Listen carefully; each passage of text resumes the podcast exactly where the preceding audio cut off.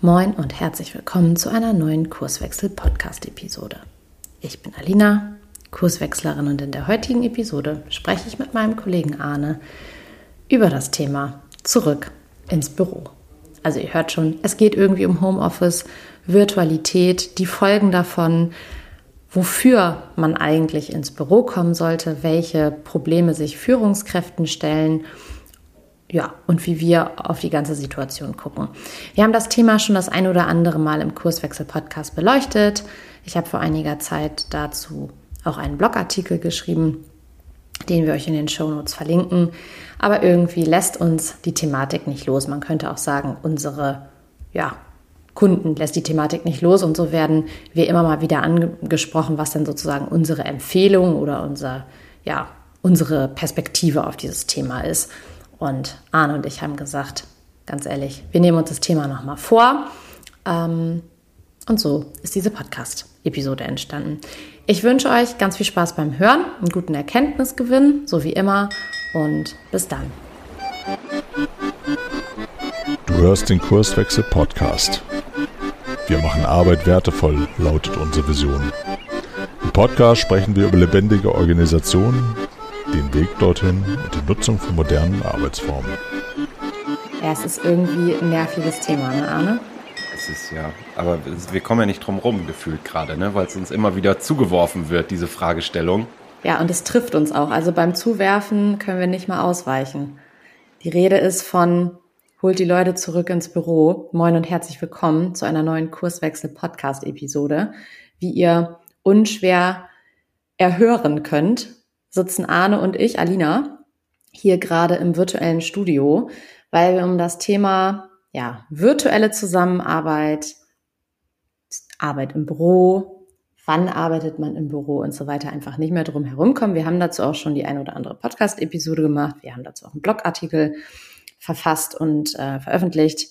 Aber das Thema ist irgendwie aktueller denn je. Und als Arne und ich neulich beim Mittagessen waren, sind wir auch wieder drauf gekommen, gesagt, ja gut, irgendwie kommen wir nicht drum herum. Wir sollten da nochmal im Podcast drüber schnacken, weil sich dann doch die ein oder andere spannende Frage gestellt hat. Also Stichwort, wofür arbeitet man eigentlich im Büro zusammen? Was passiert eigentlich mit Phänomenen wie Führung und Informalität? Dann haben wir gedacht, komm, dann können wir auch eine Podcast-Episode dazu machen. War jetzt so der Kurzabriss. Arne, willst du noch was ergänzen oder? Nö, du hast jetzt aber schon zwei, zwei ganz spannende Artefakte erwähnt. Als wir neulich beim Mittagessen saßen, haben wir gesprochen, lass uns diesen Podcast machen. Und jetzt sitzen ja. wir im Homeoffice und machen diesen Podcast. Das hängt auch mit der. Ja, also vielleicht fangen wir mal mit dieser, mit dieser interessanten, ja, mit dieser interessanten Selbstbeobachtung an. Mhm. Ja, leg los. Äh, leg los. Also äh, angetriggert habe ich dieses Thema tatsächlich, weil durch meinen wie sagt man, Newsfeed äh, gehäuft wieder Artikel auftauchten, äh, insbesondere von den großen Unternehmen, äh, nochmal insbesondere, insbesondere von den großen Tech-Unternehmen, was mich besonders irgendwie wunderte, ähm, wo es hieß, die Homeoffice-Tage werden zusammengestrichen. Ne, die, die Unternehmen beordern ihre Leute zurück ins Büro. Und da stecken, du hast es schon angedeutet, natürlich äh, Fragestellungen drin, die na, insbesondere während der Hochphase oder man müsste eher sagen Tiefphase eigentlich, der Lockdown-Phase der, der Pandemie irgendwie eine Rolle spielten. Wie geht eigentlich Führung auf Distanz? Wie gefährdet sind eigentlich so spontane Innovationsleistungen, die aus so Kaffeegesprächen entstehen? Geht das alles verloren? Wie funktioniert das eigentlich? Äh, was läuft informell? Und was ich ganz häufig auch beobachte, diesen Zusammenhang von äh, das Gefühl von Zugehörigkeit. Also wenn ich die Leute jetzt nicht mehr täglich sehe, dann geht offensichtlich irgendetwas Soziales mit dabei verloren. Und vielleicht sind das so die drei Themenblöcke, die wir uns mal äh, genauer angucken sollten dabei. Mhm. Ich, ich, notiere das gerade mal, weil äh, wir beiden Nasen ja auch dazu neigen, uns zu verzetteln. Ähm, und ich wenigstens mal so meine, Be meine Bemühungen äh, ins Schaufenster stellen will, das Ganze hier zu strukturieren. Ob das dann gelingt, ist eine, ist eine andere Sache. Ähm, ja, du sagtest gerade. Ja, dann schreibt man einen Zettel. Ich, ich habe einen Zettel geschrieben, genau. Ähm, ja. Du sagtest gerade Zugehörigkeit ist das Stichwort. Und da muss ich gerade eine Doppelsekunde drüber nachdenken, denn wir hatten ja diese Woche auch die ähm, Praxiswerkstatt, also den großen Alumni Open Space bei uns vor Ort im Schuppen. Ähm, eine Veranstaltung, wo ja Kurswechsel, Netzwerkpartner ähm, sich über die Themen neue Arbeit und so weiter austauschen. Und ich saß in einer Session, wo jemand berichtete, dass sie mit ihren ähm, damaligen Kollegen, mit denen sie rein virtuell gearbeitet hat, deutlich stärker vernetzt war als mit den Kollegen, mit denen sie im Büro saß. Und das ist ja eigentlich total paradox, weil man würde es ja immer andersrum annehmen, finde ich jedenfalls. Wie guckst du da drauf? Also mhm. hast du da irgendwie spontan eine Hypothese zu? Jetzt hast du zwei Fragen gestellt. Für die erste habe ich gerade schon Luft geholt irgendwie. Ich bleibe mal bei unserer XXL Praxiswerkstatt. Live in Präsenz bei uns vor Ort im Schuppen 1 mit Beinen. Ich hatte schon das Gefühl, also es sind ja zusammengekommen Menschen aus mehreren Staffeln unserer Ausbildung, mhm. der Orkutsch-Ausbildung und des Leadership-Programms und ich habe da schon sowas wie ein verbindendes Element gespürt. Ne? Also die kommen zusammen, die kennen sich äh, teilweise nicht, also größtenteils nicht, sondern nur diejenigen, die zusammen eben in so einer, in so einer Staffel waren. Und gleichzeitig war ja diese Gemeinsamkeit da. Wir, wir haben die gleichen Inhalte miteinander bearbeitet, wir können irgendwie auf die gleichen Themen aufsetzen und da ist relativ schnell so ein Gefühl von Gemeinschaft entstanden.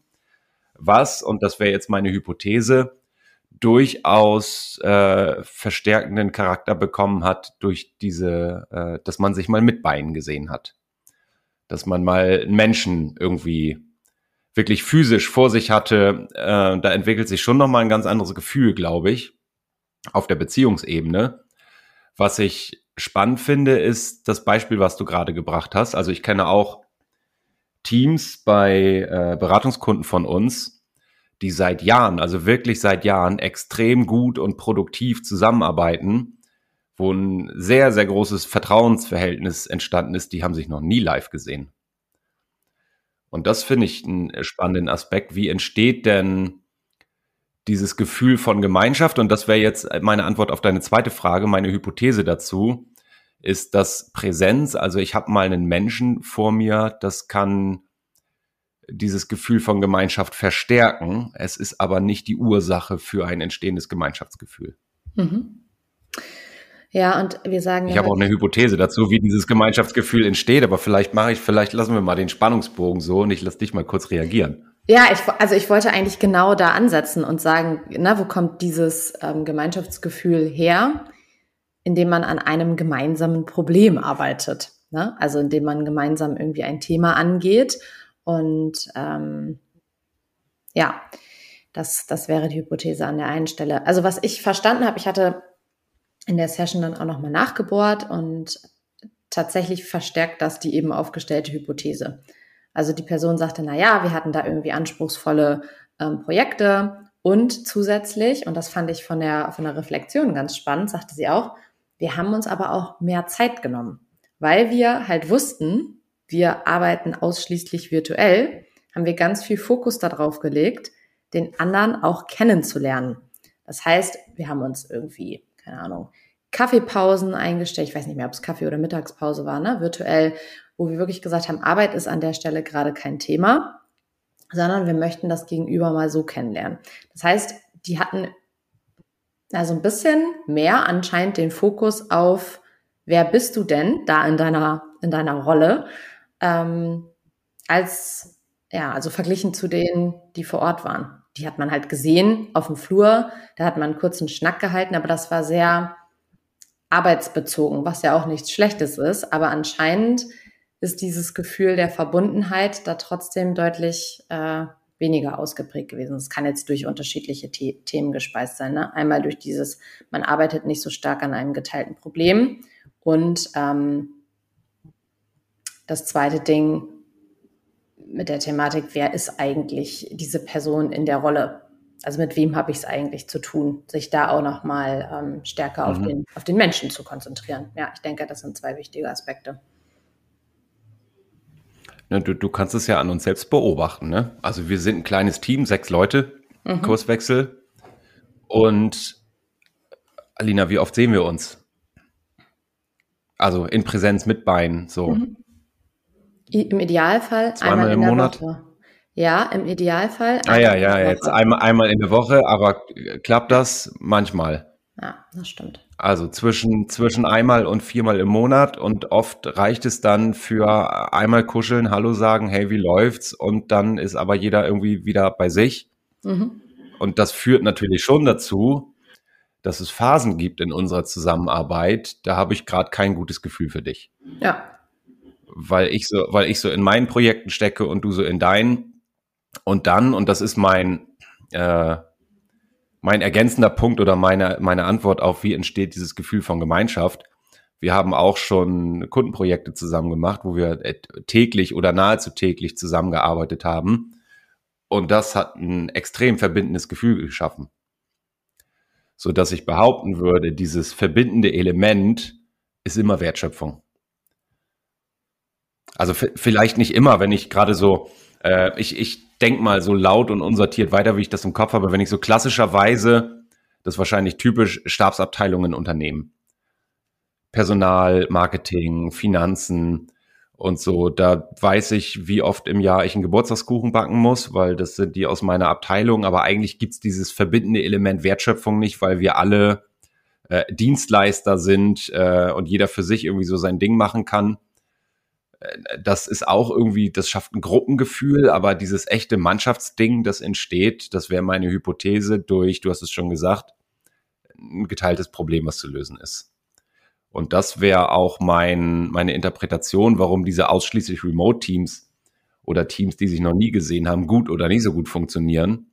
Ähm, weil, also aus, auf, aufgrund dieses sozialen Kits, ist er da, dann funktioniert das, ist er nicht da, dann funktioniert es nicht. Mhm.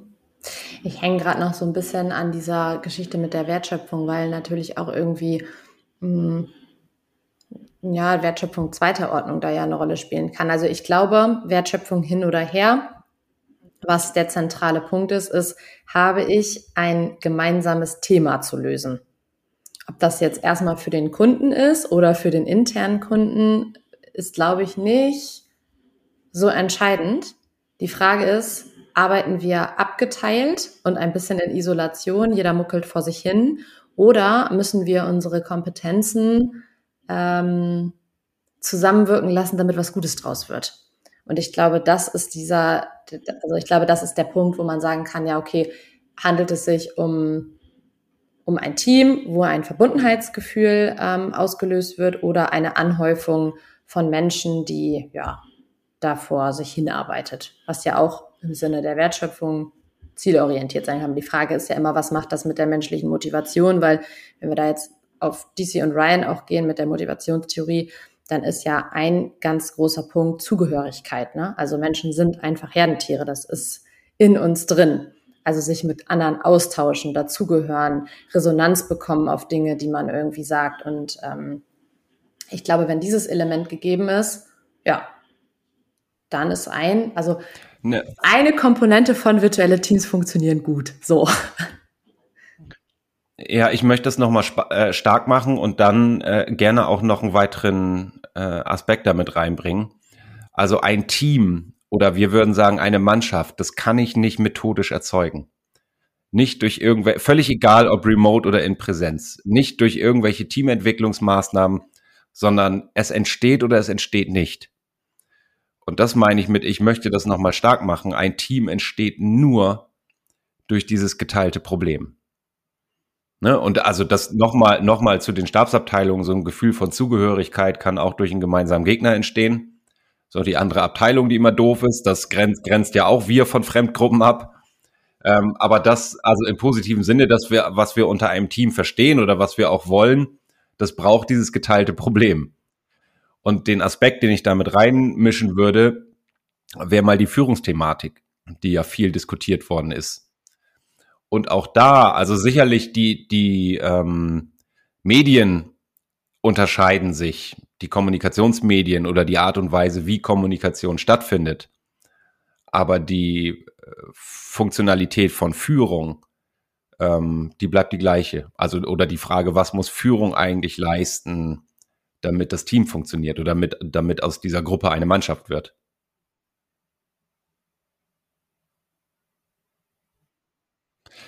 Ausführen. Naja, so, so sehr vereinfacht brechen wir das ja mal runter auf drei Aspekte. Also das ist natürlich verkürzt, aber ganz wichtig ist Ausrichtung. Oder nennen wir das Orientierung. Also gemeinsam zu wissen, wo ist für uns eigentlich vorne. Ne, was ist eigentlich ähm, das zu lösende Problem? Und haben wir alle ein Verständnis davon, naja, wo vorne ist, welche Richtung äh, zu gehen ist, welche Dinge wir fokussieren, welche nicht. Ne, ich will jetzt gar nicht von, also es ist so ein bisschen Strate, doch Strategie auf Teamebene. Was tun wir, was tun wir nicht? Was ist die, die externe Referenz, würden wir im Fachsprech sagen? Ähm, das nächste ist, und da wird's interessant wahrscheinlich bei äh, Remote, Präsenz, Hybrid, welche Rahmenbedingungen brauchen wir strukturell, damit das hier funktionieren kann? Also welche Verantwortlichkeiten müssen formalisiert werden, welche ähm, Kommunikationsformate, Meetings, äh, Nicht-Meetings, äh, Wege brauchen wir, damit Kommunikation positiv fließen kann. Und als letztes sind wir in der Lage, Entscheidungen zu treffen. Ne, und das ist sicherlich ein Punkt, ähm, also ja, auch in, in Präsenzteams, gerade wenn sie eine Führungskraft haben formell, dann ist Verantwortlichkeit für Entscheidungen geklärt, aber Entscheidung ist ja viel mehr als am Ende derjenige, der den Kopf dafür hinhält, sondern dieser Entscheidungsprozess, die Kommunikation um die Entscheidung, die oft in den Kaffeeküchen oder in den Kantinengesprächen stattfinden. Und das ist spannend einfach zu beobachten, finde ich, wie mhm. sich das unterscheidet. Ja, total. Und wo du gerade sagtest, ne, die, die zweite Funktion von Führung in deiner Ausführung war ja Rahmenbedingungen gestalten. Ne? Und jetzt erlebe ich gerade relativ viele Personen, die irgendwie in einer Führungsrolle unterwegs sind, die diese Frage ja konkret stellen.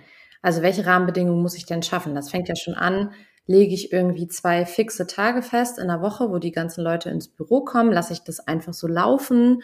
Und ähm, die, die Frage, auf die wir uns ja auch im Blogartikel, den wir euch verlinken, ähm, haben wir da auch aufgegriffen und hatten gesagt, naja, wie immer, es kommt ja irgendwie so ein bisschen drauf an. Also die Frage, finde ich, die man sich an der Stelle stellen sollte, ist ja, wofür sollen die Leute eigentlich ins Büro kommen? Und da gibt es ähm, eine relativ alte Theorie, aber die äh, hat immer noch Bestand, und zwar die Medienreichhaltigkeitstheorie. Die hat sozusagen untersucht, wie ist die Komplexität von Kommunikation und ähm, ausgehend dazu nochmal, welche Kommunikationskanäle sind für den Inhalt angemessen. Das heißt, wenn ich jetzt ein relativ komplexes Thema habe, sowas wie einen Konflikt oder auch ähm, einen Strategieprozess gestalten oder eine Neueinstellung oder wie auch immer, ne, wo es äh, ja relativ viele Dinge miteinander zusammenhängen, wo es auch darauf ankommt, die Untertöne irgendwie richtig aufzugreifen und so weiter. Das ist eine relativ blöde Idee, das mit einer Mail abzuklären oder mal eben am Telefon. Einfach aus dem Grund, weil ich ganz viele Informationen, die rutschen mir durch. Das heißt, ich kann ein bisschen gucken, was ist eigentlich Gegenstand des Gesprächs? Wo will ich damit hin? Und was ist der ideale Kommunikationskanal. Und wenn die Komplexität halt verdammt hoch ist, ist es schon ziemlich schlau zu sagen, dann lass uns mal vor Ort treffen, weil wir Menschen ja auch immer irgendwie gucken, welche Zwischentöne müssen wir raushören. Also wenn wir bei Kommunikation sind, geht sieben Prozent nur über den Inhalt und ganz viel einfach über natürlich, wie ist die Stimme, Stimmlage, wie ist Mimik, Gestik, wie fühlt sich das an, das kennen wir selber. Ne? Also ähm, wenn man in einem virtuellen Meeting ist, hat vielleicht der eine noch die Kamera aus. Selbst wenn die Kamera an ist, merkt man vielleicht nicht so schnell, ob mir jemand im Gespräch verloren geht oder ob da eine Spannung ist. Ne? Also das Gefühl ist ja einfach was anderes. Und ich glaube, das ist total wichtig, sich mal vor Augen zu führen, nicht stumpf darüber zu entscheiden und zu sagen, wir sind dienstags und donnerstags im Büro, sondern zu gucken, welche, welche Anlässe müssten eigentlich vor Ort stattfinden, weil wir glauben, dass es dann ziel, also zielführender ist. Mhm. Ich habe zwei Sachen im Kopf, über die ich nachdenke. Äh, Erstens, Rahmenbedingungen. Das, das klingt so, das ist auch so, so, so ein sperriges Wort irgendwie, ne? Oder so ein abstraktes Wort. Rahmenbedingung heißt ja Festlegung. Also Regeln. Ne? Es braucht wahrscheinlich, ähm, weiß jetzt nicht, ob das pauschal gilt, müsste ich drüber nachdenken, aber es braucht wahrscheinlich für viel Remote-Arbeit tendenziell mehr Regeln, als wenn ich jeden Tag vor Ort sitze. Mhm. Ähm, es klingt paradox, aber weil mir Informalität verloren geht. Ähm, und gleichzeitig, und das Zweite, jetzt komme ich auf die Informalität, ist, ähm, also ich würde mal die Hypothese aufstellen, ich kann auch nur, weil ich jeden Tag zusammen äh, am gleichen Ort hänge, entsteht da nicht automatisch eine förderlichere Kultur, also eine äh, positive Informalität, ähm, sondern ähm, ich habe einfach mehr Gelegenheit dafür. Und das ist eine, eine, Frage, die auch so komplex ist, dass ich sie nicht methodisch äh, herstellen kann. Wie entsteht eigentlich Informalität in Remote-Teams? Und da könnte ich mir die Frage stellen, wie schaffen wir Möglichkeiten für Informalität? Ja, und die also, Frage ja überhaupt. Ich kann jederzeit, ich kann jederzeit meinen, bitte? Ähm, die Frage sowieso, vielleicht vorab gestellt, bevor wir da jetzt so vorgaloppieren, wofür ist Informalität überhaupt wichtig? Also, ich glaube, das könnte nochmal helfen, weil der geneigte Hörer, die geneigte Hörerin jetzt vielleicht sagt, ja, okay, Informalität, ähm, ist das so ein bisschen die Schmuddelecke der Organisation, wofür brauche ich das überhaupt? Ne? Also im im Regelfall an der Stelle können wir sagen, wir haben irgendwie formale Strukturen, Regeln, Prozesse, Praktiken, Programme und festgelegte Entscheidungen. Ähm, und dann ist es ja immer so, dass es da gewisse Lücken gibt, weil wir die Organisation nicht komplett durchregulieren und steuern können.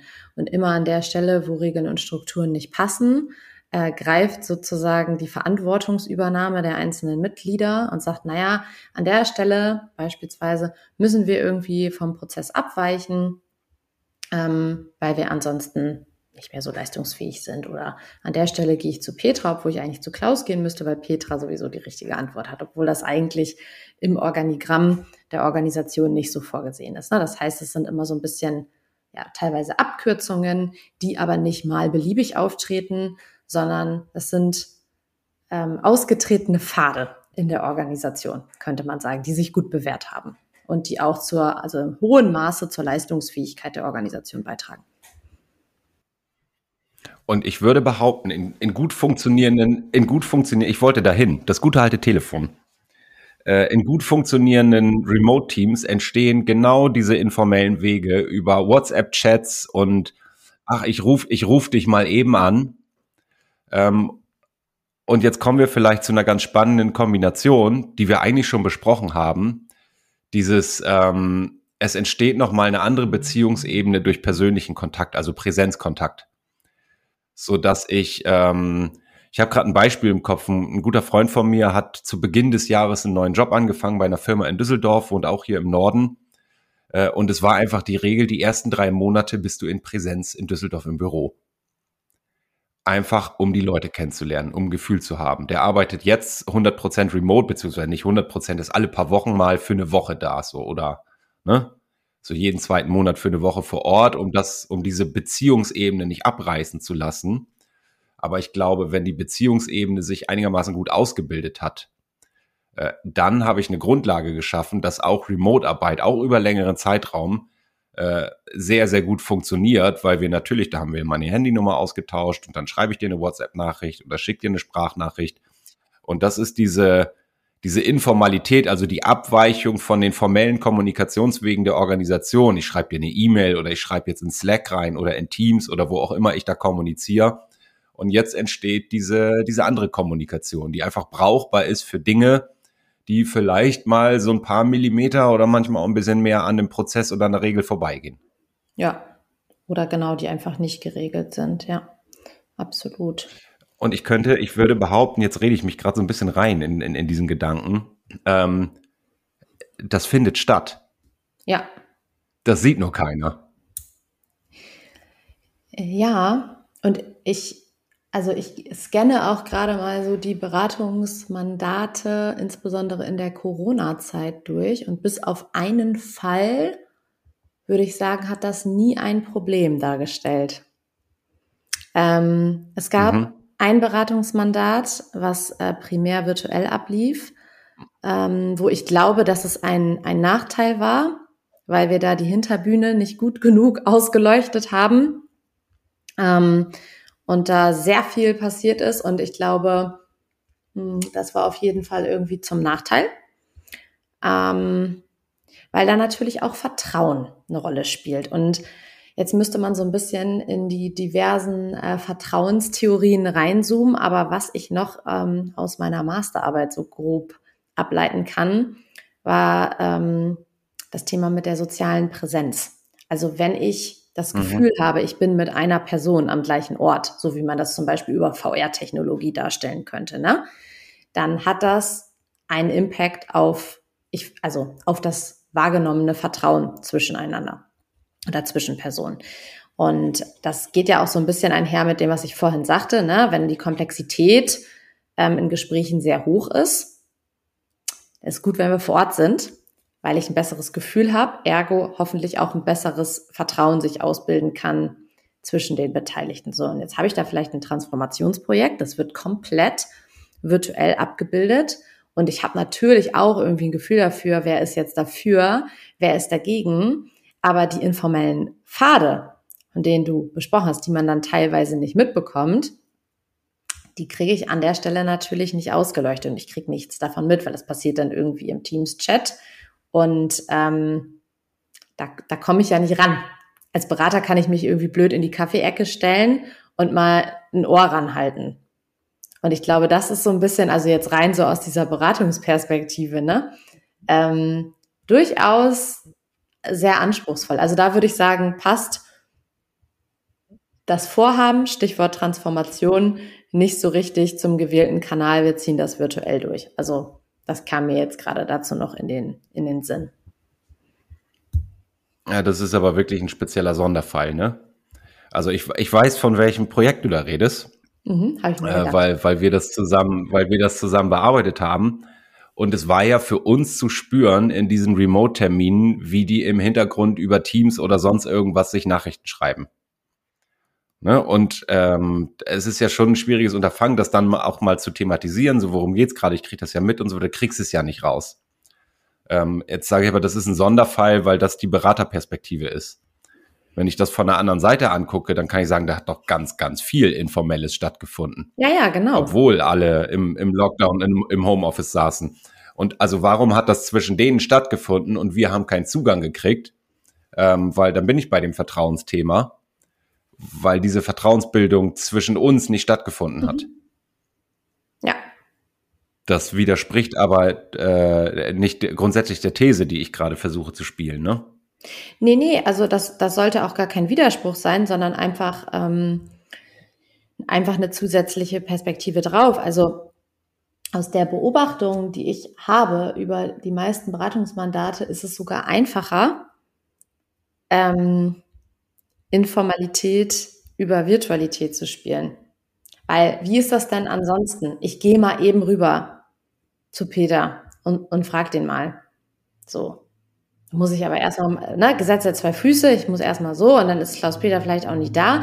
Und man könnte sich jetzt ja die Frage stellen, also im virtuellen Modus, man tippert sich eben an oder man ruft sich an und da geht ja ganz viel. Und ich glaube halt auch, dass die Leistungsfähigkeit von vielen Organisationen während Corona sogar zugenommen hat, weil man auf einmal ähm, informelle Pfade nutzen konnte, die viel einfacher waren als die vorherigen.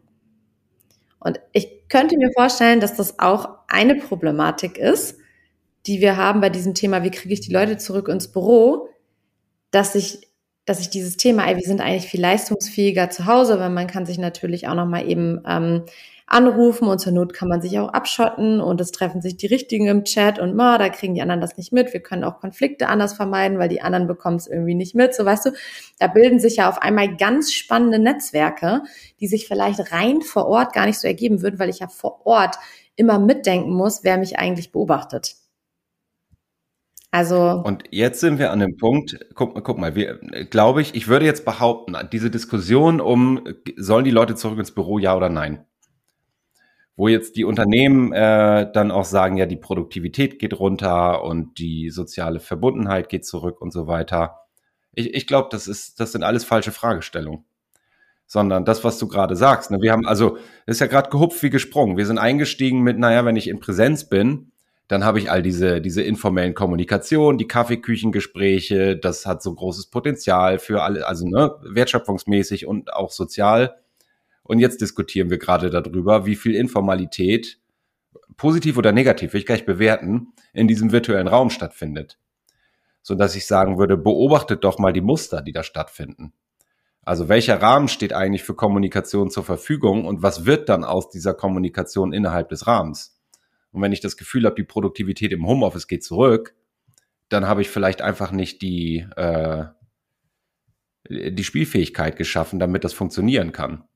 Also wie können wir jetzt Beziehungen miteinander spielen? Wir haben auch von den Teams gesprochen, die ausschließlich remote arbeiten und sich super, super gut irgendwie verstehen und produktiv sind.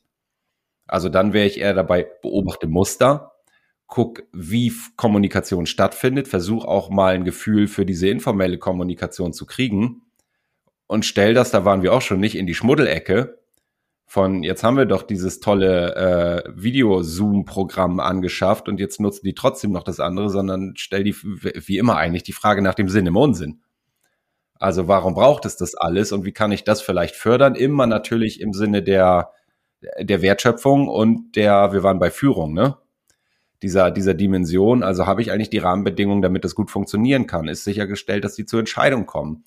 Ist klar, dass die gemeinsam wissen, woran sie arbeiten. Dann habe ich die ganz klassischen Führungsfragen und es geht gar nicht mehr so sehr darum, findet das online statt oder findet das in Präsenz statt, sondern vielmehr um die unter unterschiedlichen Spielarten der jeweiligen Formate. Ja. Und ich würde ergänzen, es stellen sich zusätzlich noch 100.000 weitere Fragen. also Homeoffice, ne? Also, ähm, weißt du, dann, dann bin ich da irgendwie als Führungskraft unterwegs und habe vielleicht Leute, die im Homeoffice arbeiten können, weil es der Arbeitsplatz so hergibt. Und ich führe aber auch Leute, die nicht ins Homeoffice können, weil sie in der Produktion arbeiten, beispielsweise jetzt. Ne? Und das wird natürlich irgendwann zum Problem, weil Homeoffice ja teilweise dann zu so einer Art ähm, Anreiz wird also ich darf im Homeoffice arbeiten, ne? ich habe vielleicht weniger Arbeitsweg. Also es scheint ja irgendwie so eine Art Privileg zu sein. Jetzt muss ich in, in gewissen Organisationen ja aber auch ähm, diesen Ausgleich oder diese, und, diese Unterschiedlichkeit berücksichtigen, dass das Privileg nur für gewisse Personengruppen gilt. Also keine Ahnung, Stabstellen und so weiter und in der Produktion halt nicht. Also dieses Thema Zweiklassengesellschaft in einer Organisation ist für die Führungskraft ja tatsächlich ein relevantes Problem. Und tatsächlich eins, was sich vor Corona ja nicht gestellt hat. So, und dann konnte man sich natürlich im Rahmen der Pandemie wunderbar darauf beziehen, dass es ja diese, ähm, ach, diese Verordnung gab. Ich kriege sie jetzt gar nicht mehr, gar nicht mehr so zusammen, wie sie vom Titel hieß. Aber da war es ja offiziell geregelt, dass die Leute, wenn möglich, ins Homeoffice gehen. Und das hat ja für Führungskräfte tatsächlich ein Problem gelöst, nämlich Komplexität reduziert. Also sie mussten das nicht mehr verargumentieren. Und dann ist die ja irgendwie Ende Mai 22 weggefallen und auf einmal hatte ich als Führungskraft ein Problem. Weil jetzt musste es verargumentiert werden, weshalb gewisse Personen trotzdem noch im Homeoffice bleiben dürfen, also dieses Privileg behalten dürfen. Das heißt, ich muss einmal das irgendwie argumentieren, ich muss ähm, also es ist ja auch irgendwie Führungsleistung zu berücksichtigen, dass da gewisse Personengruppen immer kein Privileg haben. Und das ist natürlich schon blöde. Und dann hat man natürlich noch die Erfahrung aus dieser präpandemischen Zeit, dass man irgendwie gedacht hat, ja, ist völlig normal irgendwie vor Ort zu sein. Und vielleicht bezieht man sich dann auch darauf und sagt, ja, okay, wir stellen jetzt alles wieder so her wie vor Corona. Aber das geht natürlich nicht, weil in der Organisation haben sich jetzt ganz andere Kommunikationspfade ergeben. Ne? Also Deswegen kann ich das verstehen, dass dieser Ruf nach Regeln und nach Klarheit da ist, weil es einfach Unsicherheit ist. Also es ist auf einmal sind so viele Möglichkeiten, dass man da sitzt und sich denkt, wahrscheinlich als Führungskraft, scheiße, was mache ich denn da jetzt? Ja, und dann ist man bei Rahmenbedingungen gestalten. Die, Toll. Ja, also dieses, dieses Problem, äh, das, das ist jetzt mein meine persönlichen Erfahrungswerte damit und sicherlich nicht verallgemeinerbar, aber dieses Problem sehe ich gar nicht. Also das Problem findet äh, nach den Gesprächen, die ich geführt habe, statt in den Köpfen von Führungskräften, Personalern und Betriebsräten. Also die Menschen, die in der Produktion arbeiten, das ist, deswegen sage ich, das äh, verallgemeiner das nicht, das sind die so aus den Gesprächen, die ich dazu führe, äh, die nehmen das gar nicht so wahr. Also natürlich bin ich Maschinenführer und stehe an der Maschine, wenn ich arbeite. Ähm, es ist dieses, äh, deswegen äh, drücke ich das gerade bewusst in diese Ecke, aus der ich das dann auch höre, so HR, Betriebsrat und so weiter, so diesen Gleichheits- und Fairnessgedanken und so weiter. Du hast recht, der stellte sich vor der Pandemie gar nicht so, weil es äh, in der Regel die also auch die Wissensarbeiter waren vor Ort sozusagen. Und jetzt scheint da sowas wie ein Vereinbarkeitsprivileg zu entstehen. Ähm, ich, ich würde behaupten, das wird hochgespielt. Das ist gar nicht so ein großes Problem. Ja, ich, also ich kann mir da gerade noch kein, also kein, kein Urteil drüber erlauben, weil ich im Moment relativ ähm, wenig Produktionsunternehmen äh, berate aber ein Unternehmen, wo es auch ganz klar hm, einen technischen Hintergrund gibt und da habe ich durchaus den einen oder anderen Kommentar in die Richtung mitbekommen. Jetzt kann das aber durchaus auch sein, dass mein Ohr in die Richtung sensibel ist. Ne? Also ich habe jetzt nicht die fünf Beratungskunden, wo ich sagen könnte, ja, alles klar, ist so oder ist so nicht. Deswegen, ich will nur sagen, wenn es in den Köpfen von Führungskräften, Betriebsräten, ähm, und HR drin ist, dann ist es ja auch erstmal deren Thema. Also es beschäftigt sie dann ja trotzdem. Und dann gibt es ja trotzdem diese Suchbewegung nach, ja, oh shit, was machen wir denn da jetzt? Wir müssen uns ja vielleicht irgendwie positionieren. Frage, vielleicht kann ich es auch mhm. ignorieren. Also wir können ja selber mal auch auf die, äh, auf die Kurswechselthematik gucken. Wie haben wir das denn gelöst? Was war denn unser Thema? Also da würde ich, vielleicht ist das als Beispiel gar nicht so ungeeignet, weil es relativ anschaulich ist. Also ich, ich, kann, ich kann meine Schlussfolgerung teilen. Ich weiß gar nicht, äh, also ich, ich habe einen schönen Satz gelernt, ist gar nicht lang her, von äh, vom Alex, Alex Jungwirth. Äh, mein, das wollte ich gerade sagen, meinem Lieblingsösterreicher. Damit würde ich aber ganz vielen anderen Oberösterreichern gerade Unrecht tun. Das ist gar nicht so, aber aber Alex, Alex hat bei LinkedIn geschrieben, der Art der, die Art der Arbeit entscheidet über den Ort der Arbeit. Und so handhabe ich das. Und ich äh, meine zu beobachten, dass wir da alle sehr ähnlich unterwegs sind bei uns. Also ich habe für mich das große Glück, mein Weg zwischen Homeoffice und Büro ist nicht ganz so weit. Also ich kann auch an einem Tag mal beides machen, wenn es sein muss. Das ist nicht bei allen so. Aber wir sprechen ja schon darüber, ähm, für welche Tätigkeiten oder was nehmen wir uns vor, ähm, wenn wir sagen, wir treffen uns in Präsenz? Also welche Arbeit findet in Präsenz statt? Und diesen, diesen Spruch, den finde ich deshalb so gut, weil ich ihn auch auf diese Produktions- und Wissensarbeit äh, Thematik übertragen kann. Also natürlich findet eine Produktion in der Produktionshalle statt. Äh, und als, als reiner Wissensarbeiter kann ich da anders mit umgehen und so, ich, ich versuche gerade, das war mein Gedanke gerade, Alina, lass uns mal versuchen, das irgendwie auf ein praktisches äh, Level zu heben jetzt. Ne? Was machen wir denn jetzt damit? So, weil in der Selbst, in der Selbstbeobachtung von uns beiden im Gespräch haben wir gerade Argumente, also es ist jetzt nicht, dass wir das bewerten können, ne? Ist auch nicht, nee. dass wir in irgendeiner Weise eine Lösung haben, sondern, sondern am Ende äh, geht's, äh, also was zählt es auf dem Platz, sage ich ja immer gerne, sagt man im Fußball, ne? muss ich hingucken, funktioniert es eigentlich? Und wenn es funktioniert, dann muss ich ja nichts verändern. Ähm, wenn es aber nicht funktioniert, und da waren wir ja, dann kann ich mir mal anschauen oder kann ich mal Hypothesen bilden, warum funktioniert es nicht. Und da haben wir, glaube ich, gerade ein, ein, paar Aspekte rausgearbeitet. Also das Führungsthema, ähm, die Frage nach, funktioniert es wirklich nicht oder sehe ich nur nicht, dass es funktioniert? Woran mache ich eigentlich fest, dass es nicht funktioniert oder dass es funktioniert?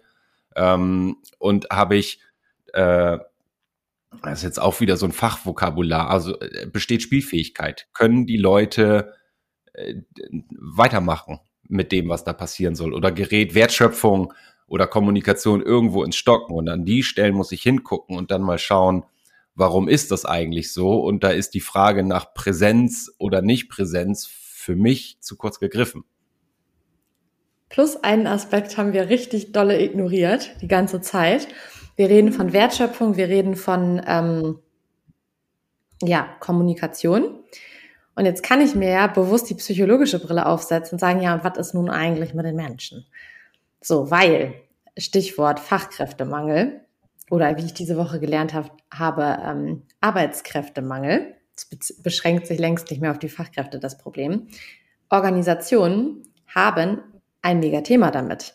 Also eigentlich zu wenig Leute in den Organisationen, teilweise auch nicht die richtigen oder wie auch immer. Wenn ich das Problem irgendwie angehen will, dann wäre es irgendwie schon gut, wenn ich meine Leute an mich binde.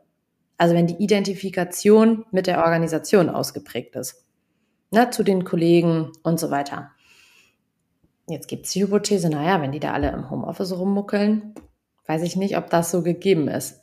Also will sagen, Geschichten, die vielleicht vor Ort passieren, mit Beinen, wo eine gewisse Emotionalität mit dranhängt, wenn ich das erzeugen kann, ist die Wahrscheinlichkeit auch groß, dass Leute untereinander connected sind. Und ich könnte mir vorstellen, dass auch das ein Teil äh, der Thematik ist, weshalb diskutiert wird, ob man die Leute jetzt zurückholt oder nicht, weil natürlich auch das rumschwört. Aber nicht, dass die dann irgendwie abgeworben werden. Ich kriege das ja vielleicht gar nicht mit, wie es der einen oder anderen Person geht. Ne? Also auch das nochmal eine praktische Fragestellung. So, jetzt lege ich dir äh, das soll so hin. Mal, du wolltest praktischer werden und ich habe ein weiteres Problem geliefert. Sorry. Ja. Ja, ich wollte gerade einen Deckel drauf machen, aber ich, äh, ich bleib mal dabei. Ich nehme mal bewusst eine, eine Gegenposition dazu ein. Mach mal. Von dem, was du gerade sagst. Also mit dem, was wir jetzt schon alles besprochen haben äh, wenn ich bewusst in dieser Gegenposition bin, kann ich dieses Thema doch eigentlich beiseite wischen und sagen, es liegt nicht an Präsenz oder nicht Präsenz, sondern an dem entsteht ein Mannschaftsgefühl. Und ergänzend vielleicht, du hast psychologische Aspekte angesprochen. Äh, was brauche ich eigentlich, damit mir mein Job gefällt? Ich mache das mal so sehr vereinfacht, ne? Dann sind wir, und jetzt können wir die alte Herzberg-Theorie rausholen. Da ist bei den Hygienefaktoren sind es auch Rahmenbedingungen. Also äh, kann ich, äh, wie ist das Verhältnis zu meinen Kollegen? Habe ich, werde ich vernünftig bezahlt? Habe ich ausreichend Mittel zur Verfügung, um meinen Job gut zu machen? Ähm, die, diese ganzen Themen und Motivation und auch das, also wenn ich mit meiner Arbeit immer wieder positive Erlebnisse habe und die hole ich mir aus äh, dem Gefühl von Wirksamkeit, ähm, dann hat das für mich auch nichts mit äh, Remote oder Präsenz zu tun, sondern damit äh, empfinde ich mich als wirksam. Also kann ich wirklich, dann bin ich wieder bei Wertschöpfung. Habe ich das Gefühl, hier einen Beitrag zu etwas zu leisten, was jetzt meist mal groß größer ist als ich selber. Und dadurch entsteht das Teamgefühl und am Ende auch die Loyalität zum Arbeitgeber. Mhm. Das kann ich so nehmen und trotzdem ist es, glaube ich, ähm, noch nicht so ganz praktisch. Also wenn ich mich jetzt wenn ich interner Organisationsberater bin oder auch Führungskraft, dann frage ich mich jetzt sehr toll. Und was mache ich damit? Lasse ich das einfach so laufen? Also die Perspektive, die wir, glaube ich, anbieten können aus ähm, einer Menge Beratungsmandate ähm, und eben auch aus unserer eigenen Erfahrung, ist nicht über eine Regel zu kommen und zu sagen, hey, äh, Dienstag, Donnerstag ist Bürotag, sondern sich einmal die Frage zu stellen, wofür müssen wir denn eigentlich ins Büro kommen oder wofür sollten wir ins Büro kommen? Ähm, welche positiven und negativen Konsequenzen können wir irgendwie antizipieren und vor allem vielleicht ein Prinzip drüber zu legen. Bei Kurswechsel gibt es das Prinzip montags gerne schuppen. Schuppen deswegen, weil das Gebäude, in dem wir arbeiten, so heißt. Ähm, und damit liegt die Verantwortung bei jeder Person selbst herzukommen oder nicht. Und das Schöne ist, dass man sich, wenn man nicht herkommt, äh, auch nicht rechtfertigen muss. Also es ist so kulturell bei uns verankert, dass wir das kurz irgendwie durchgeben, ähm, ob wir dann montags zugegen sind oder nicht. Aber es ist niemand in so einer Rechtfertigungsgeschichte, was ich mir ziemlich sicher anders wäre, wenn wir das als Regel ausgerufen hätten. Dann würde es ja lauten, am Montag sind wir immer im Schuppen. So in dem Moment, wo ich das vielleicht nicht machen kann, weil ich da einen Kundentermin habe, bin ich ja gleich in der Rechtfertigungshaltung, dass ich sage, ich verstoße irgendwie gegen die Regel, weil wir haben das eigentlich anders äh, festgelegt und uns darauf committed. Und das ist, glaube ich, ein relativ ähm, praktischer Tipp, zu sagen, über ein Prinzip zu arbeiten und den Leuten da einfach ausreichend Handlungsspielraum zu geben und zu sagen, ja, das ist der Wunsch, dass wir uns in regelmäßigen Abständen sehen, um auch das Gefühl und diese Zugehörigkeit ähm, nochmal anders zu verstärken, sage ich ganz bewusst, weil wir haben ja eben auch rausgearbeitet, das ist nicht so, dass man ähm, automatisch das Zugehörigkeitsgefühl verliert, wenn man virtuell arbeitet. Aber vielleicht ist das einfach nochmal eine schöne Ergänzung und dann auch wirklich nochmal gucken, was thematisiert man denn so vor Ort. Also gewisse Sachen eignen sich einfach ganz, nicht. Ganz, ganz praktisch. Ganz praktisch für die Führungskraft. Ich äh, schiel gerade rüber. Ich habe uns mal unseren wir, Kurzwechsel-Team-Check. Ist ja ein Wer Werkzeug, was wir nutzen, wenn wir mit Teams arbeiten, was so nach unterschiedlich. Also was kann ich als Führungskraft tun? Äh, ein bisschen drehen wir uns im Kreis. Ich, äh, ich mache es trotzdem nochmal. Ich kann die Kommunikation darüber bewusst oder bewusst dahin lenken, regelmäßig drüber zu sprechen, wo stehen wir eigentlich gerade, was steht an, was sind die Aufgaben, äh, was ist aktuell das Ziel, das wir verfolgen, ist das allen klar, wissen wir, wo vorne ist. Und dann haben wir ja auch in unserem Teamcheck so, so eine Kategorie, wo wir drüber sprechen, wie ist eigentlich Zusammenarbeit und Kommunikation organisiert. Gibt es einen klaren Teamprozess, der bestenfalls für Verbindlichkeit und Fokussierung sorgt? Da bin ich so ein bisschen beim, bei der ersten Fragestellung. Welche Routinen und Rituale haben wir eigentlich, die für, naja, Stabilität und Klarheit sorgen? Welche Abstimmungsbedarfe haben wir und wie organisieren wir das, dass da abgestimmt werden kann? Gibt es sowas wie, wir haben, jetzt komme ich dahin, gibt einen identitätsstiftenden Arbeitsraum. Und der kann natürlich in Präsenz sein, aber gibt es sowas, wo, äh, du hast es angedeutet, wir treffen uns irgendwo. Ähm, ist das ein gemeinsamer SharePoint, ein Slack, wo, das ist ja auch ein Arbeitsraum in Anführungsstrichen, wo ich mal virtuelle Post-its irgendwo hinnageln kann oder so. Wann und wie häufig kommen wir verbindlich zusammen? Wie kriegen wir dieses, äh, du hast es, glaube ich, mal so genannt, über den Tisch rufen Gefühl hin? Und da sind die Antworten im, im virtuellen Raum natürlich anders. Ich würde aber äh, weitergehend behaupten, die Teams, die remote nicht funktionieren, die haben das alles nicht geklärt. Und das klärt sich natürlich, und dann bin ich bei dir, in Präsenz auf eine ganz natürliche Art und Weise, oft ohne dass man miteinander äh, spricht, weil ganz vieles einfach durch diese räumliche Verbundenheit schon gegeben ist. Aber wenn ich das nicht habe, dann heißt das nicht, dass mir das verloren gehen muss. Dann muss ich das nur mal vernünftig irgendwie bearbeiten als Team. Mhm. Passt. Ich habe nichts mehr zuzuliefern an der Stelle. Dann machen wir den Deckel jetzt drauf, ne? Dann machen wir jetzt den Deckel drauf. Lieber Arne, es war mir ein Fest, hat mir Spaß gemacht. Bis dann. Bis dann. Tschüssing. Schön, dass du wieder reingehört hast. Mehr Infos zu uns und diesem Podcast findest du unter www.kurswechsel.jetzt.